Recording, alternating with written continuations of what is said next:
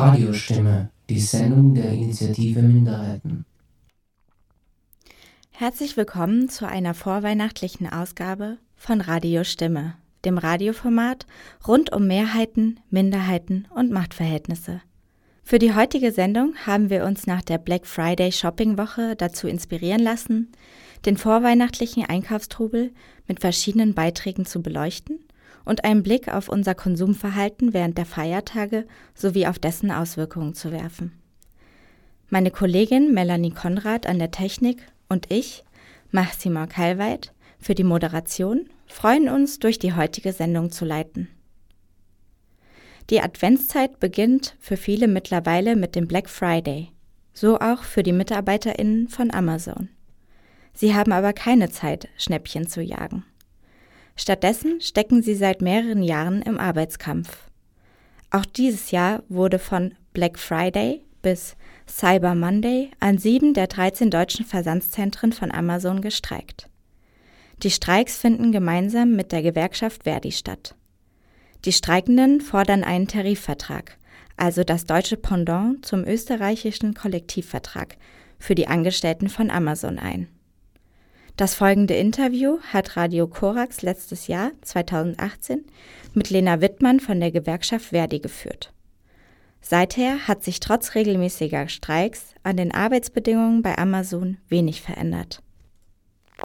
Vielleicht sagen, dass wir gar nicht alle Jahre wieder nur an Weihnachten streiken, sondern dass wir durchaus das ganze Jahr über streiken. Besonders auffällig wird es natürlich an Weihnachten, weil dann die Sorge um die Weihnachtsgeschenke wächst.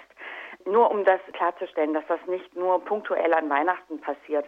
Wir setzen uns seit mehreren Jahren bereits äh, ja mit unseren Mitgliedern für bessere Arbeitsbedingungen bei Amazon ein. Und da geht es zum einen um Lohn und Gehalt, um Urlaub, also um Urlaubstage, es geht um Urlaubs- und Weihnachtsgeld, es geht um Arbeitszeiten. Es geht aber darüber hinaus auch um Fragen wie, komme ich gesund durchs Arbeitsleben auch bis zur Rente? Es geht den Beschäftigten eben auch um, um Gesundheitsfragen, sowohl was die körperlichen Belastungen angeht, als auch um psychische.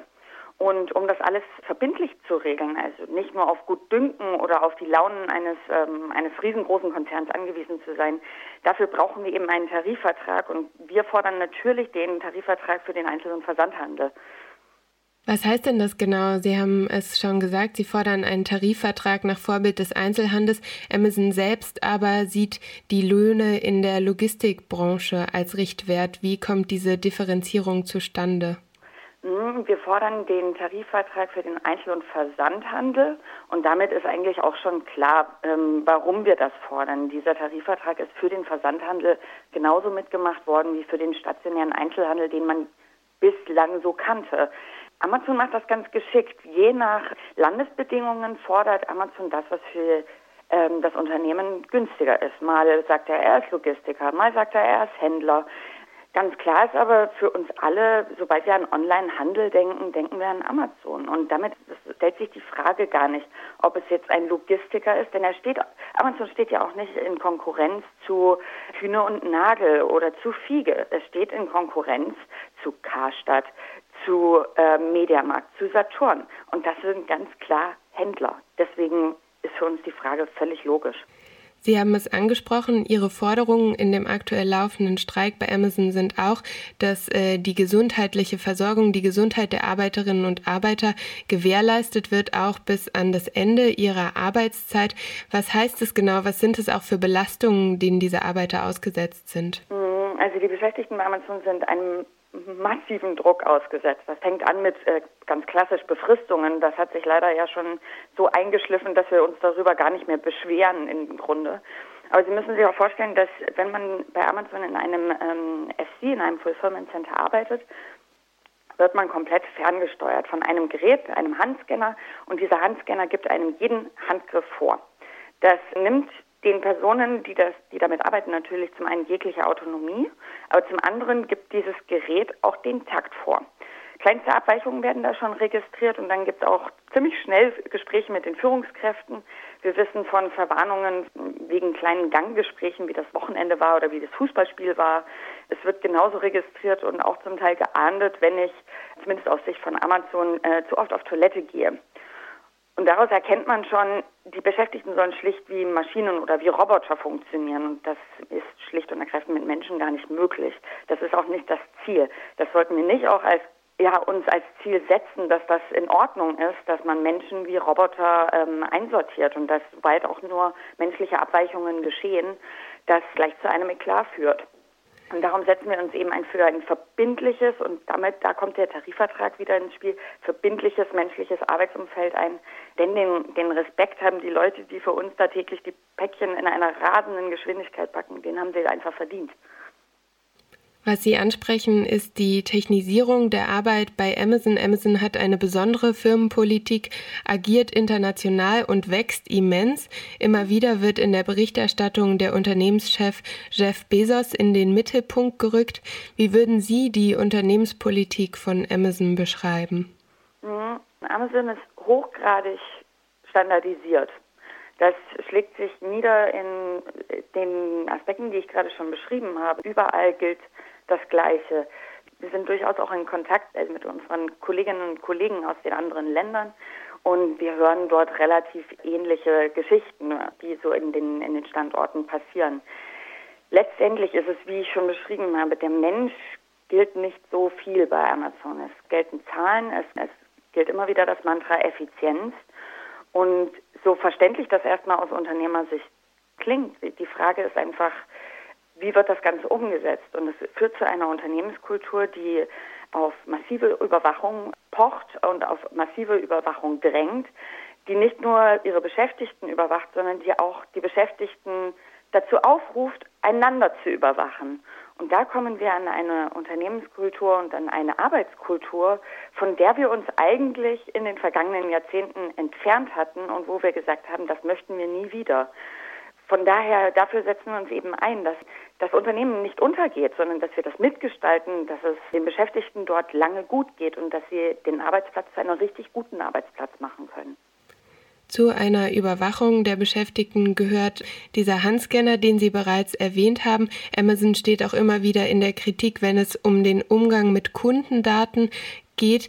Was gibt es denn, wenn wir uns die Überwachung der Beschäftigten und ja auch die Daten der Beschäftigten angucken, für ähm, Mittel Amazon dort einzuschränken?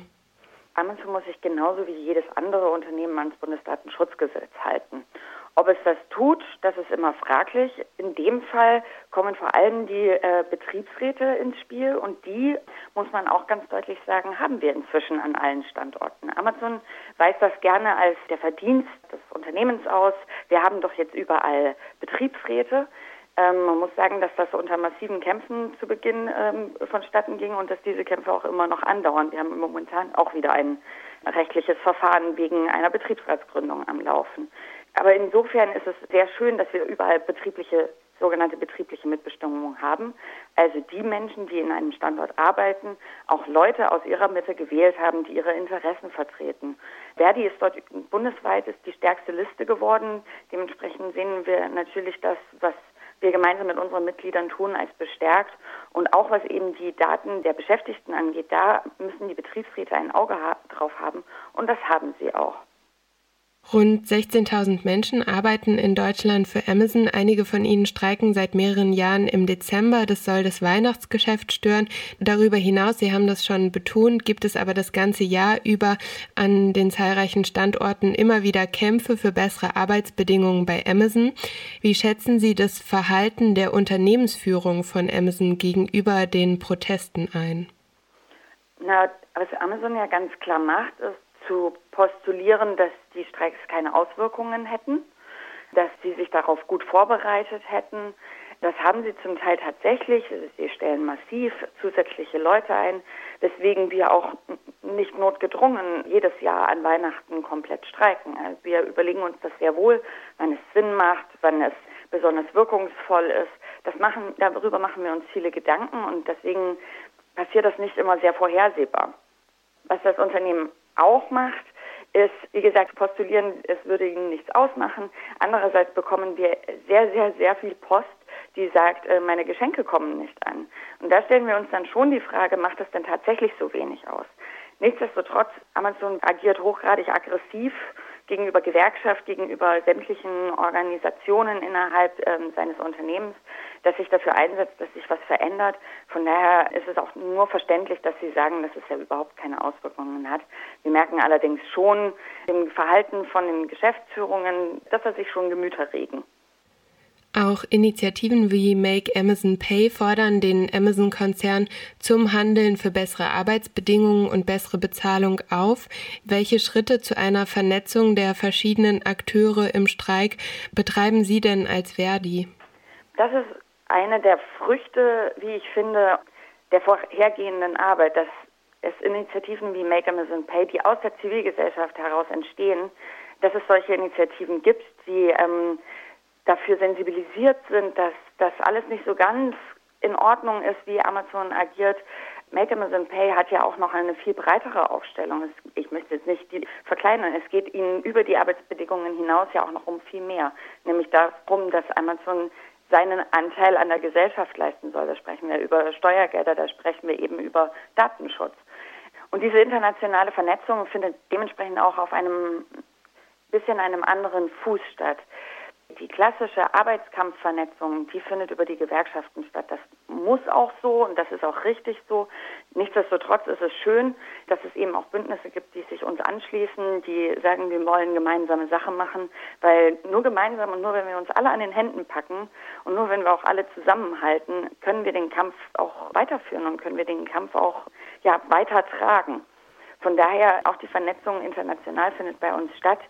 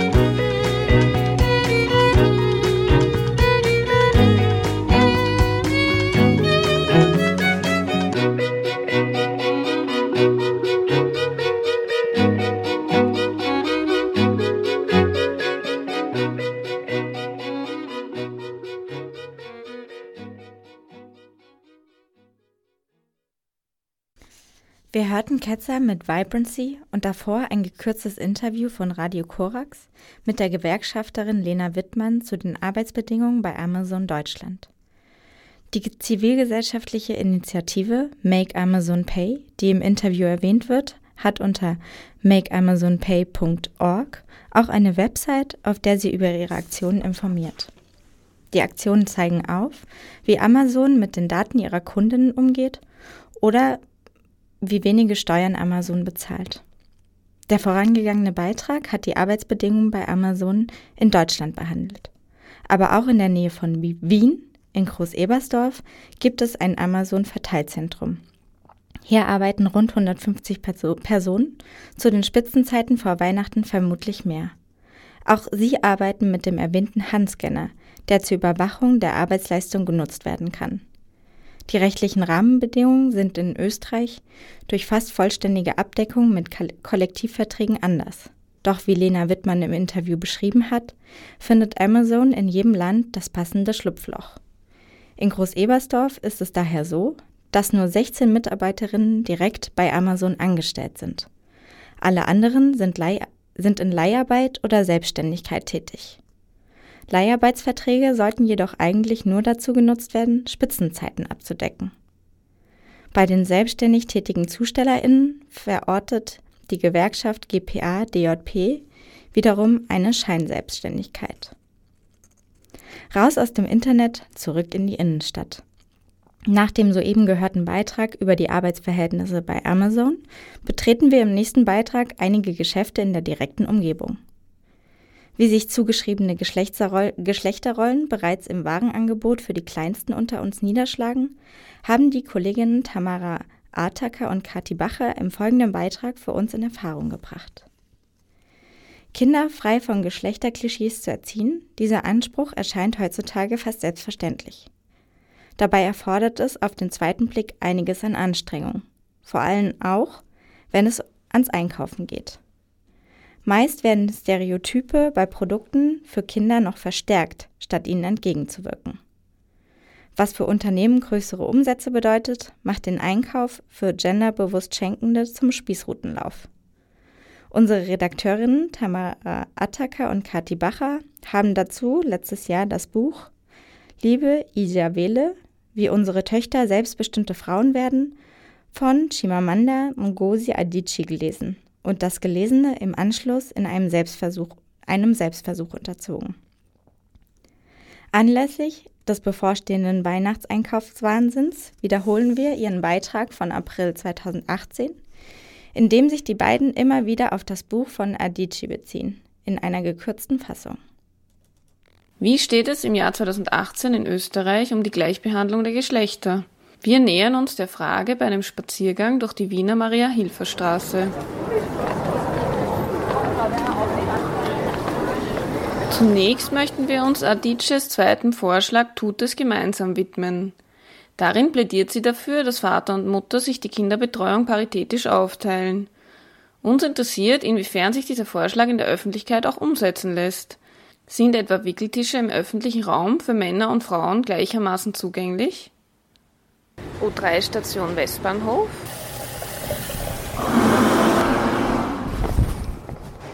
Bei den Damentoiletten gibt es einen Wickeltisch, bei den Herrentoiletten gibt es keinen. Danach betreten wir ein großes Altwiener Café, das auch bei Touristinnen und Touristen sehr beliebt ist.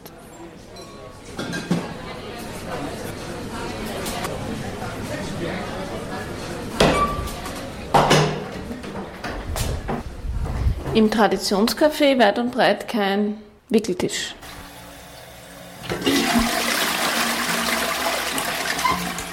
Schließlich sehen wir uns auch die Toilette eines großen Lokals an, das erst vor einigen Jahren eröffnet wurde.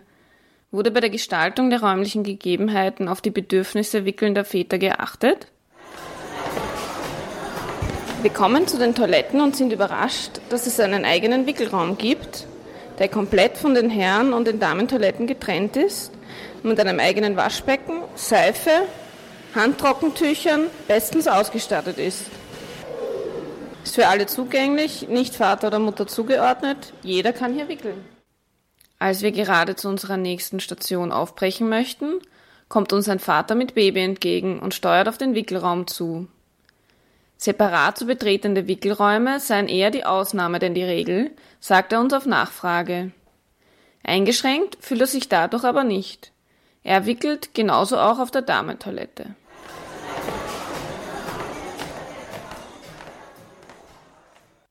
Nun wollen wir uns weiter in die Warenwelt vorwagen. Wie stark werden Geschlechterrollen schon über Produkte für Kinder wie Spielzeug, Kinderbücher, Pflegeprodukte und ähnliches transportiert? Wir betreten die Kinderabteilung einer internationalen Modekette.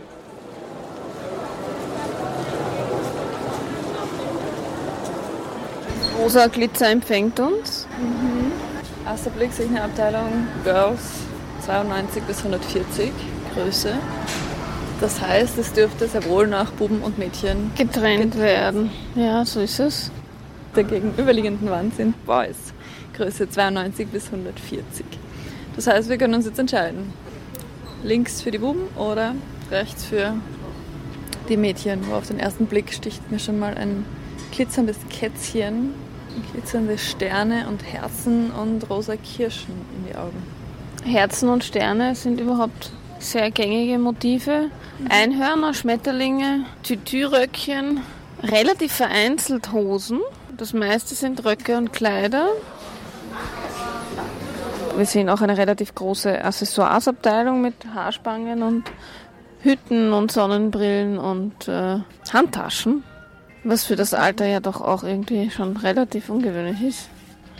Julia, bitte kannst du Und äh, ich bin gespannt so, zu sehen, ob es bei den Buben auch eine Accessoiresabteilung gibt und was es dort zu, zu kaufen gibt. Auch bei den Buben finden wir eine Accessoiresabteilung. Allerdings ist hier die Produktauswahl deutlich kleiner und vor allem auf Sonnenbrillen und Baseballkappen beschränkt. Es überwiegen Motive wie Superhelden, Dinosaurier und Figuren aus Videospielen. Auf den Kappen sind auch Fußballmannschaften vertreten. Und vor allem, es fällt schon auf, dass diese Aufdrucke von den T-Shirts, wie jetzt hier zum Beispiel wieder von diesem Lego Ninjago, also eine Lego-Figur, dass sie generell eher ein bisschen furchteinflößend, böse ausschauen. Also stark und mächtig. Genau, stark und mächtig. Ganz anders als das, als die eher lieblichen Aufdrucke jetzt in den Mädchenabteilungen. Ja. Auch wenig überraschend dominieren die Farben blau und Weiß und Grün. Eindeutig, ja. Ich muss ehrlich sagen, wenn ich Gewand für meine Kinder hier suchen müsste, ich würde mich eindeutig in der Bubenabteilung wohler fühlen. Ja, ja so ist es. Mir geht es als Erwachsener noch manchmal so. Wir kommen zur Kleinkindabteilung und sind gespannt, ob die Geschlechtertrennung schon hier beginnt. Also wir sind in der Babyabteilung und haben hier ein paar Sprüche auf den T-Shirts. Eins ist Ready to Rule mit einem König der Löwen-Motiv. Mhm. Daneben liegt eins, I will change the world. Dann sind wir bei den Mädchen-Shirts. Girl Power Forever. Girls Unite. Es gibt viel, das Wort Love, Liebe, kommt bei Mädchen-Shirts und Pullis extrem oft vor. Die Sprüche unterscheiden sich also auffällig stark. Es sticht hervor, dass nur auf den den Mädchen zugeordneten Shirts explizit das Geschlecht der Trägerinnen betont wird, eben mit Sprüchen wie Girls make the difference. Gleichzeitig dominieren liebliche Motive und Aufdrucke, die häufig das Wort Love enthalten. Auch Chimamanda Ngozi Adichie erzählt in ihrem Buch von einem Besuch in einem Kinderwohngeschäft, in dem sie eine starke Trennung in Rosa und Hellblau feststellt. Als sie für die neugeborene Tochter ihrer Freundin etwas Hellblaues kauft, ist die Verkäuferin entsetzt. Adichie schreibt, es ist interessant, wie früh die Welt ansetzt, Geschlechterrollen zu erfinden. Übereinstimmend stellen auch wir fest, Rollenklischees werden häufig schon in Form von Babykleidung in die Wiege gelegt. In einem großen Drogeriemarkt machen wir einen Abstecher zu den Körperpflegeprodukten für Kinder. Wir entdecken eine Sanduhr, die Kindern die richtige Dauer fürs Zähneputzen vorgeben soll. Eine süße Idee. Gibt es in zweierlei Ausgaben. Mit einem blonden Mädchen obendrauf in Pink und mit einem Buben mit Ritterhelm in Blau. Blau. Genauso geht es weiter mit den elektrischen Zahnbürsten. Auch hier gibt es Prinzessinnenmodell sozusagen. Genau, rosa und rot. Rot-rosa für Mädchen und den jungen, stolzen Ritter. Ziemlich bunt, blau, orange, gelb. Aber das sind noch die einzigen zwei Ausgaben, die es gibt. Stimmt nicht, ein Schlumpfmodell gibt es auch noch. Ah ja, schauen, das Schlumpfmodell könnte man als neutral wahrnehmen. Ja. Nach dem Zähneputzen folgt die gute Nachtgeschichte. Also nehmen wir auch die Kinder- und Jugendbuchabteilung einer großen Buchhandelskette in Augenschein. Ah, da fällt mir gleich auf ein Buch, das mir eine Freundin schon gezeigt hat. Good Night Stories for Rebel Girls. 100 außergewöhnliche Frauen. Ein sehr schön aufbereitetes Kinderbuch, das äh, sich an Mädchen richtet und äh, quasi die Rebellin in ihnen ermutigen möchte. Mhm. Die Euphorie wird gleich gebremst. Kennst du das? Die drei Fragezeichen war irgendwie so ein Klassiker in meiner Kindheit. Kindheit. Ich habe sie geliebt. Ja. Und jetzt gibt es ja auch die drei Rufzeichen. Und das, das sind Mädchen drei oder wie Mädchen sind, ja. Genau. Das ist interessant. Ich habe noch keins davon gelesen, also ich weiß nicht, ob die Abenteuer sich unterscheiden. Die Detektivreihe für Mädchen. Mädchen. Eins, zwei, drei, Power. Da fragt man sich schon, warum eigentlich, oder? Einfach nur, damit man doppelt so viele Bücher verkaufen kann. ja. Also vor allem, was ich an dem spannend finde, ist, dass es die drei, also es würde, glaube ich, nie auf einem Buch stehen von die drei Fragezeichen, dass es explizit für Buben ist. Aber wenn es die drei Rufzeichen sind, wo die drei Abenteurerinnen Mädchen sind, steht explizit darauf für Mädchen. Warum sollte dieses Buch nicht auch für Buben sein? Gelesen haben wir die beschriebenen Bücher, das soll auch erwähnt werden, allerdings nicht. Und wissen somit nicht, welche Geschichten sich hinter der Covergestaltung verbergen. Unsere nächste Station ist ein Spielzeuggeschäft. Und solches beschreibt Adice auch in dem Brief an ihre Freundin. Sie schreibt, ich ging in die Spielzeugabteilung, die ebenfalls nach Geschlechtern organisiert war. Spielzeug für Jungen ist überwiegend aktiv und verlangt nach einer Betätigung. Züge, Autos. Und Spielzeug für Mädchen ist überwiegend passiv und besteht zu einem überwältigenden Prozentsatz aus Puppen. Ich war schockiert. Mir war nicht klar, wie früh unsere Kultur festlegt, wie ein Junge und wie ein Mädchen sein sollten. Wie sieht es, was Spielzeug betrifft, bei unserem Spaziergang über die Maria-Hilfer-Straße aus? Spielzeugabteilung im ersten Obergeschoss. Lassen wir uns mal überraschen. Was mich interessieren würde, gibt es auch Puppen, die Buben explizit ansprechen wollen? Wir werden es rausfinden. Aha, schau mal, es gibt zumindest, na gut, Ken gab es immer schon. Ja, der fesche Ken und der Barbie. Der totale Hipster, oder? Unglaublich. Mittlerweile voll der Hipster, sogar mit Hipster-Zöpfchen, ja, wirklich. Auf den ersten Blick sehe ich nur Barbies, wohin ich auch schaue. In allen Farben und Ausgaben. Disney-Prinzessinnen aus Frozen. Es gibt eine Fußballspielende Barbie, das ist immerhin schon mal was. Ah, nicht schlecht. Ähm, das Trikot ist rosa und blau oder schwarz? Schwarz. Schwarz. Und auch die Turnschuhe mussten natürlich pinke Streifen haben, weiß mit pink. Aber sie spielt Fußball. Sonst gibt es Barbies mit Baby World, Barbies mit gleich drei Kindern in Kindergrippe und Kinderwagen und Kindersessel. Dann gibt es eine Barbie Tierärztin, die sich um Tiere kümmert. Ähm, was ist das? Eine Barbie Pizza. Ah, Pizzabäckerin, ein, ja. Genau, Pizzaofen. Hm, ja, das ist immerhin mal was anderes. Aber drunter geht es genauso weiter. Barbie als, als Cupcake-Köchin. Was ist eigentlich dieser Trend mit den Cupcakes? es gibt sogar eine. Sch ist sie schwanger? Das ist eine schwangere Barbie, oder? Es scheint so zu sein, ja. Aha. Ist ja nett. Vielleicht, wenn die, wenn die Mutter schwanger ist und noch ein zweites Kind erwartet, dann kann man das zur Vorbereitung mal dem Kind eine schwangere Barbie schenken. Wir verlassen die Puppenabteilung und erkunden den Rest des Spielzeuggeschäfts. Versuch mal ein bisschen zu beschreiben, was du siehst. Also das allererste, was ich sehe, ist ein ganzer Ständer voll mit Produkten von Feentanz im Zauberwald. Eine Prinzessin oder Fee mit lila Haaren und Feenflügelchen. Lustigerweise einer grünen Strumpfhose und Pipi Langstrumpfschuhen. Also ein kleiner Revoluzer-Aspekt ist sozusagen mit eingewoben. Aber alles andere wirkt sehr lieblich. Es glänzt, es glitzert, es ist rosa. Es gibt Sternenglitzer, Haarsticker, Nagelsticker mit Kirschen, Sternen und Monden. Rosa und lila. So, gleich gibt es die Spielzeugautos. Sehr viel mehr auf das Produkt selbst reduziert eigentlich, vom Marketing her. Keine Sternchen und Glitzer, sondern wirklich nur verpackte Autos mit einem, von einem blauen Hintergrund.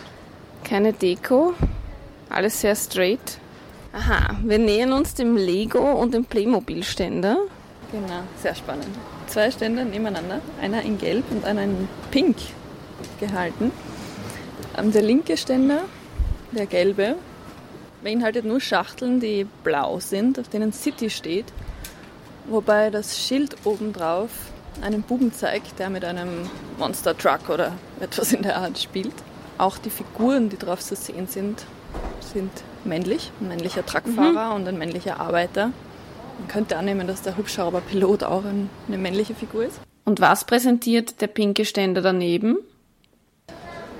Gibt es einmal einen Supermarkt mit ganzer Ausrüstung an Obst und Gemüse und, und Feinkostabteilung sozusagen. Die zweite Schachtel ist ein Spielzeugladen, ah, ja. wo man Fahrräder, Skateboards anscheinend besorgen kann. Gemischt geschlechtlich, muss man sagen, mhm. oder? Da gibt es Mädels und Buben. Mädels auf äh, Fahrrädern und Rollschuhen und die Buben mit den Fahrrädern. Mhm. Was haben wir noch? Und als drittes haben wir ein pinkes Auto mit, schwer zu sagen, was da drinnen ist. Da haben wir die Auflistung.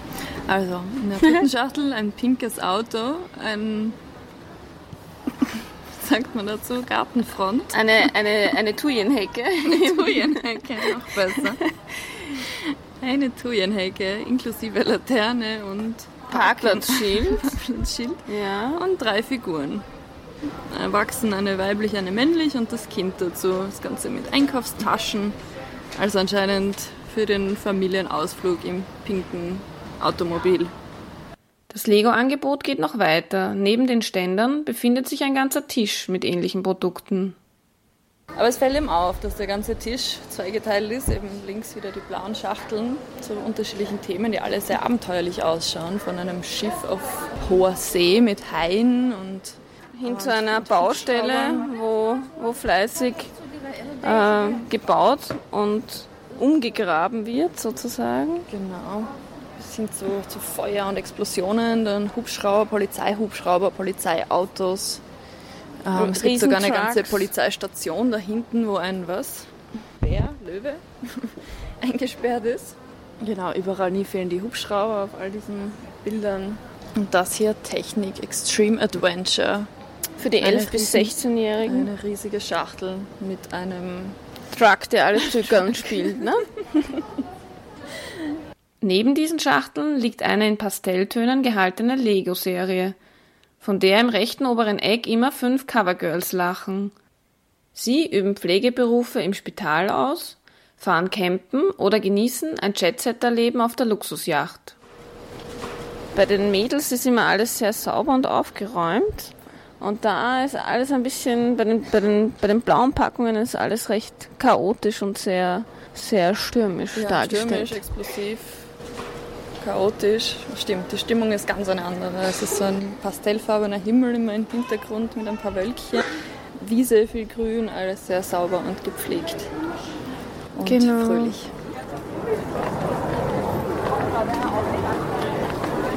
Vor einem großen Modegeschäft sprechen wir eine Passantin an. Sie erzählt uns von ihrer dreieinhalbjährigen Cousine. Wir fragen sie, von wem ihre Cousine Spielzeug bekommt und wie das Spielzeug ausgewählt wird.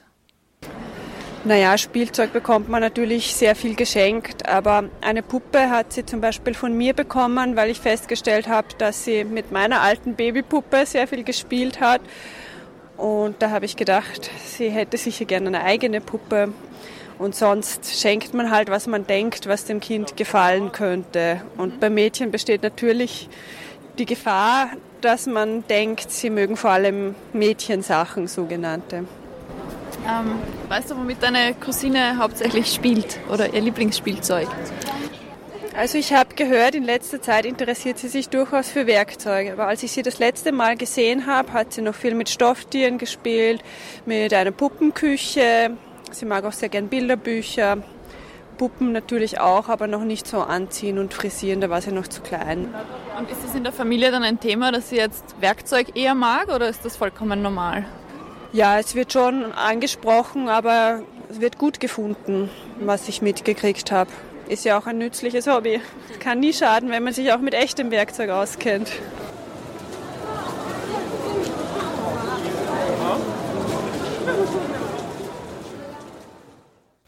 Dass die Auswahl der Spielzeuge, mit denen Kinder sich hauptsächlich beschäftigen, durchaus direkte Auswirkungen auf Verhaltensweisen und das Verständnis von Genderrollen hat, bestätigen auch eine Vielzahl von wissenschaftlichen Studien. So hat sich beispielsweise eine Gruppe der Brigham Young University in den USA angeschaut, wie sich die Beschäftigung mit Disney-Prinzessinnen unter anderem auf genderstereotypes Verhalten bei Vorschulkindern auswirkt. Berücksichtigt wurden dabei sowohl die Filme als auch das gesamte Merchandising rundherum, wie Kleidung und Spielzeug.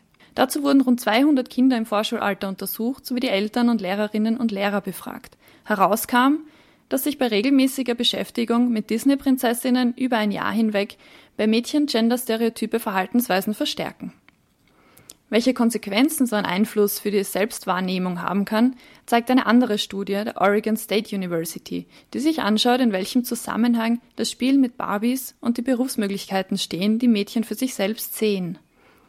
Die Studie kam zu dem Ergebnis, dass die Mädchen, die mit Barbies spielten, für sich selbst weniger Karrieremöglichkeiten sahen als für Buben, während die Mädchen, die in der Kontrollgruppe mit Mrs. Potato Head spielten, ihre eigenen Berufsmöglichkeiten genauso wahrnahmen wie die von Buben. Wir hörten eine Reportage von der Wiener Maria-Hilfer-Straße rund um das Thema Gender Marketing. Der Beitrag war im April 2018 zum ersten Mal auf Radio Stimme on Air, damals in einer längeren Fassung. In der Langfassung von 2018 haben wir neben dem Selbstversuch auch die Theorie besprochen und euch das Buch Liebe Ijawele, wie unsere Töchter selbstbestimmte Frauen werden, von der nigerianischen Autorin Chimamanda Ngozi Adichie vorgestellt. Den Originalbeitrag könnt ihr, sowie alle anderen Beiträge von Radiostimme, in unserem Online-Archiv unter www.radiostimme.at nachhören.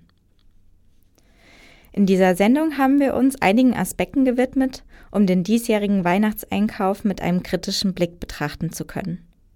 Natürlich entlassen wir euch nicht ohne einen Lichtblick aus der heutigen Sendung. Unsere Kolleginnen Barbara und Petra haben letzte Woche das Projekt Books for Life besucht, einen sozialen Buchladen in der Skoda-Gasse im 8. Wiener Bezirk. Dort gibt es gebrauchte Bücher zu günstigen Preisen, zwischen 50 Cent und 4 Euro. Sämtliche Erlöse des Ladens werden an soziale Projekte und Organisationen gespendet. Alphabetisch und nach Genre sortiert gibt es alles, was das Bücherherz begehrt. Romane, Krimis, Koch- und Sachbücher, Kinderbücher und englischsprachige Literatur. Sogar Comics und Mangas. Den Beitrag hat Barbara Jilkova vorbereitet. Die Statistik sagt, im Jahr 2018 war in Österreich von rund 1,5 Millionen Armuts- oder Ausgrenzungsgefährdeten nach Definition der Europa 2020 Strategie auszugehen. Das entspricht 17,5 Prozent der Gesamtbevölkerung. Und das heißt, dass jeder sechste Mensch armutsgefährdet oder erheblich materiell depriviert ist oder lebte in Haushalten mit keiner oder sehr niedriger Erwerbsintensität.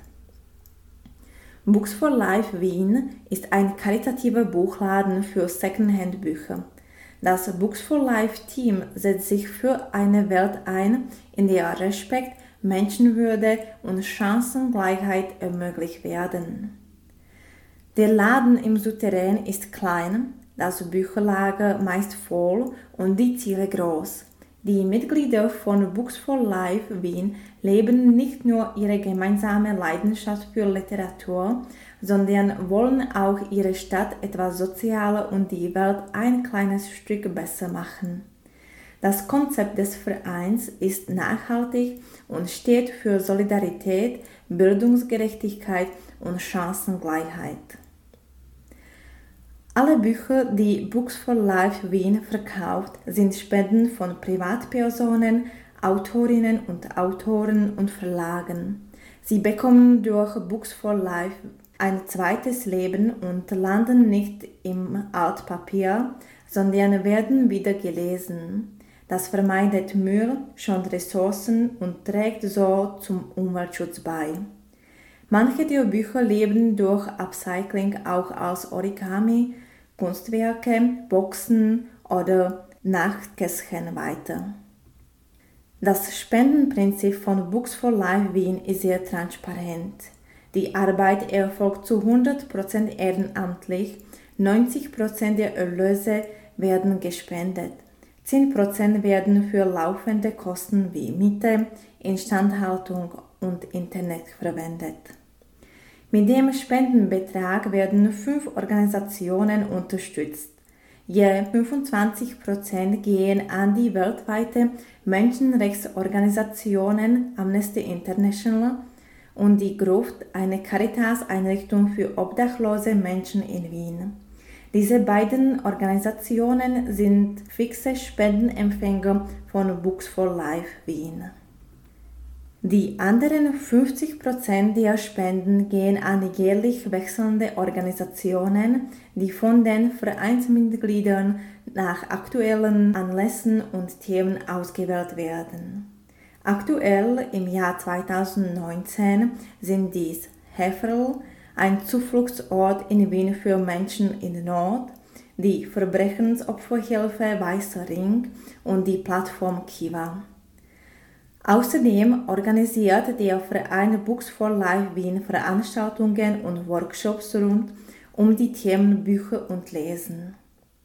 Johanna Schmidt, die seit über zwei Jahren im Wiener Geschäft mitarbeitet, sprach mit mir über das Projekt Books for Life Wien. Worum geht es bei Books for Life? Wie lange läuft es schon und welche Ziele hat dieses Projekt? Ähm, also Books for Life in Wien gibt es jetzt seit 2012, wobei der Shop jetzt, wo wir hier in der Skoda-Gasse sind, den gibt es jetzt 2000, also seit 2015. Ähm, und es geht im Prinzip eigentlich darum, einerseits äh, Bildung für alle zu ermöglichen, eben durch die günstigen Preise zum Beispiel und damit hängt auch zusammen, dass man eben die Armut auch bekämpfen kann durch solche Projekte. Und gleichzeitig wird eben die Umwelt geschont dadurch, dass die Bücher eben eine zweite Chance bekommen, ein zweites Leben vielleicht, so könnte man sagen. Genau, und gleichzeitig wird bei uns sehr viel Wert auch auf die Gemeinschaft gelegt. Also es gibt immer wieder Veranstaltungen, Workshops und auch im Team versuchen wir sehr gut mhm. miteinander zu arbeiten. Und äh, gibt es das Projekt in mehreren Städten in Österreich oder nur in Wien?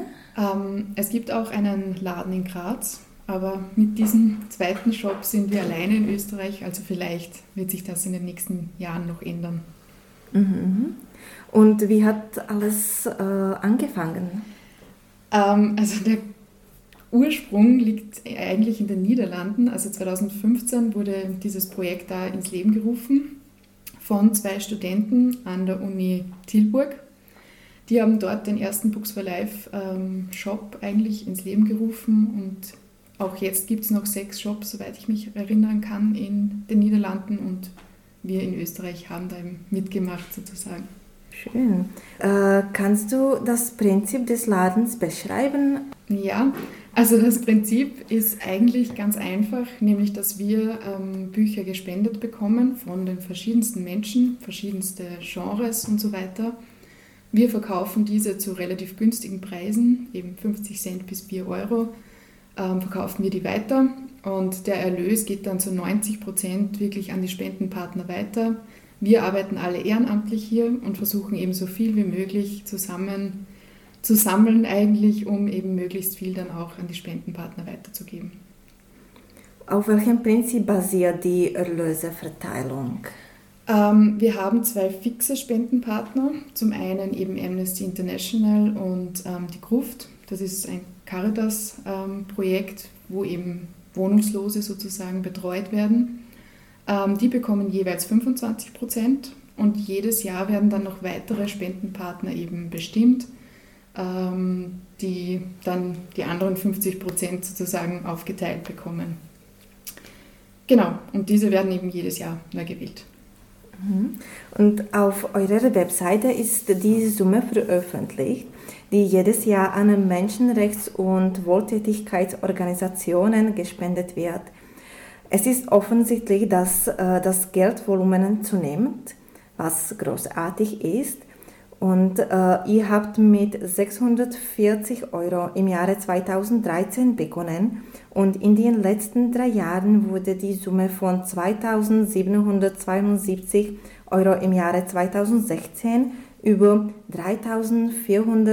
3.487 Euro im Jahre 2017 bis zur bislang höchsten Summe 7.254 Euro im letzten Jahr erhöht. Kannst du uns kurz beschreiben, was das bedeutet? Worauf ist die Erhöhung zurückzuführen? Mhm. Ähm, also ich denke persönlich jetzt, dass eben die Nachhaltigkeit ein größeres Thema wird, weshalb wahrscheinlich viele Menschen auch zu uns kommen, um eben gebrauchte Bücher, also Secondhand-Bücher zu kaufen. Ähm, und damit ist eben auch dieser soziale Gedanke verbunden, dass man eben für die Gemeinschaft was macht, ähm, für den Umweltschutz was macht.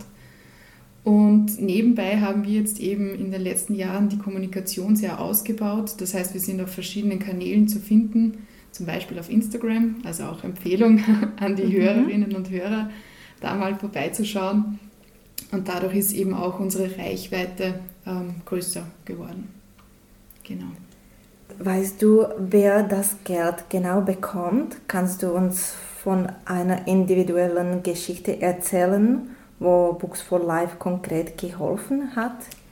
Ähm, also individuelle Geschichten gibt es konkret eigentlich jetzt keine, weil die, also das Geld geht immer an die Organisationen an sich und die verteilen das dann.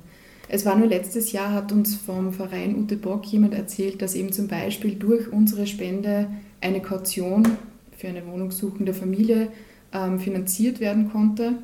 Und das ist natürlich super, wenn man das hört als Verein, dass man da wirklich ähm, Menschen direkt helfen kann und wofür das Geld eben dann genau verwendet wird, ist auch auf der Homepage zu finden, weil dieser Spenden, also dieser Übergabebericht sozusagen immer veröffentlicht wird. Unsere Sendung beleuchtet das Thema kritisches Einkaufen. Äh, worin besteht der Unterschied zwischen einem normalen Einkauf und einem Einkauf bei Books for Life? Ähm, auch das ist eigentlich sehr einfach zu beantworten, weil ähm, es ist einfach so, man kauft nicht nur Bücher für einen selbst oder eben als Geschenk für andere, sondern man tut gleichzeitig was Gutes für Dritte, also für nochmal jemanden anderen. Und es ist eigentlich sozusagen eine mehrfache Win-Win-Situation, ähm, weil eben in verschiedenen Bereichen jemandem eine Freude gemacht wird. Und gleichzeitig eben Umweltschutz und so weiter, was ich vorher schon erwähnt habe. Genau.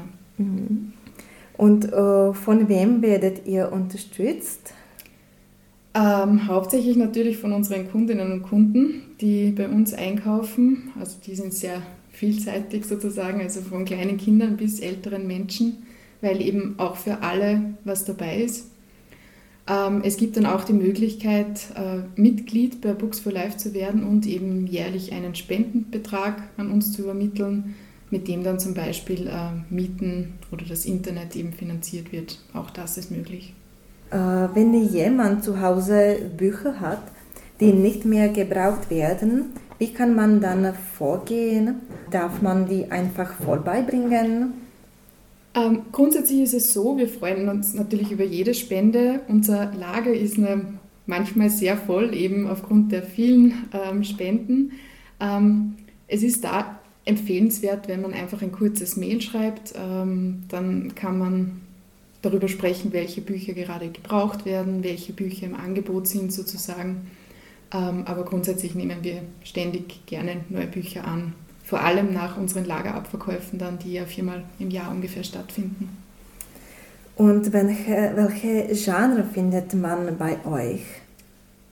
Von bis. Also das ist echt bunt gemischt. Ähm, wir haben fremdsprachiges, wir haben normale deutschsprachige Romane, wir haben Kinderbücher, Klassiker. Es ist eigentlich alles zu finden bei uns. Also wie gesagt, für jeden was dabei. Gibt es Bücher, die für euch besonders interessant sind? Ähm, naja, im Shop selber sind eigentlich die Krimis am, am besten verkauft worden bis jetzt, sagen wir so. Also es gibt auch ein großes Regal mit Krimis. Ähm, die sind natürlich auch dann bei den Spenden interessant für uns, weil die sehr gut verkauft werden und der Erlös dann dementsprechend höher ist. Und wir sind fast schon am Ende. Die letzte Frage. Kann man euch auch anderweitig unterstützen? Ähm, es gibt natürlich also eben wie schon kurz erwähnt, neben der Mitarbeit ähm, die Möglichkeit, eine Mitgliedschaft zu beantragen. Da gibt es zum Beispiel den Mindestbetrag von 20 Euro im, im Jahr, wo man dann einfach allgemein die Organisation und den Verein ähm, Books for Life unterstützen kann. Es ist natürlich dann auch immer schön, wenn man direkt weiter erzählt, dass es uns und den Shop in der Skoda-Gasse gibt, ähm, weil natürlich dann auch die Reichweite einfach größer ist. Genau. Okay, vielen Dank für das Interview. Ja, danke an euch.